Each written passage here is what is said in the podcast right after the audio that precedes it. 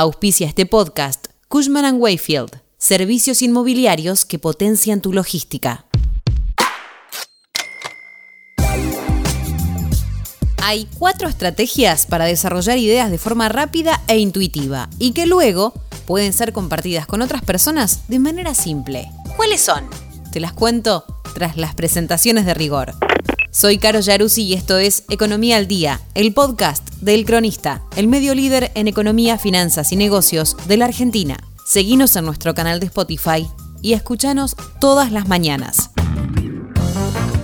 Pensar visualmente puede ser una excelente herramienta tanto para resolver problemas como para comunicar ideas. Este concepto, conocido como visual thinking, está ganando terreno y se está consagrando como una de las prácticas favoritas de los ejecutivos de todas las industrias. Dan Rohan, autor que desarrolló el tema en sus libros The Back of the Napkin y bla bla bla, define al visual thinking como la capacidad de aprovechar nuestra facultad innata de ver tanto con nuestros ojos como con el ojo de nuestra mente con el fin de descubrir ideas mediante el uso del dibujo de forma rápida e intuitiva para luego compartirlas con otras personas de una manera simple.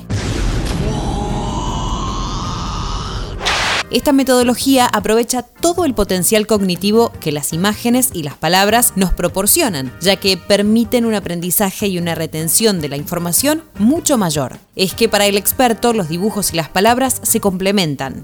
A menudo, el mejor enfoque para resolver problemas y generar ideas implica una combinación de palabras e imágenes. Cuando se agregan imágenes, se agregan capas y dimensiones de pensamiento que son casi imposibles de lograr solo con palabras. Las palabras pueden limitar nuestras ideas, confinarlas. Los bocetos no hacen tanto dejan espacio para lo que aún está surgiendo y hacer dibujos alivia el estrés de tener una idea en la cabeza. Es una forma de plasmar su idea mientras la mantiene en un estado fluido, menciona. Según la revista Entrepreneur, hay cuatro formas básicas para aplicar con facilidad el visual thinking. 1 Brainstorming. El pensamiento visual convierte el proceso de brainstorming en uno colaborativo. Cuando las personas pueden ver las ideas de los demás, es más probable que se basen en ellas que si estuvieran sentados uno frente a otro en una mesa con nada más que una conversación con la que trabajar. 2. Definir tu modelo de negocio. Los modelos de negocios son fáciles de hablar, pero difíciles de visualizar. Y eso es un problema porque el proceso de ver tu modelo de negocios es esencial para descubrir cómo mejorarlo. El visual thinking es una excelente manera de obtener una vista panorámica del negocio para ver el panorama general y luego ampliar los detalles que necesitan trabajo. También ayuda a simplificar conceptos complicados y los hace más fáciles de entender. 3. Mapeo del viaje de los usuarios, procesos y sistema. Antes de crear un producto o servicio, se debe saber para quién se está creando. El mapeo del viaje del usuario es una parte importante del proceso de innovación de la marca para comprender cómo se mueven los usuarios a través del producto o servicio ofrecido, identificar problemas y para saber cómo mejorar la experiencia del cliente.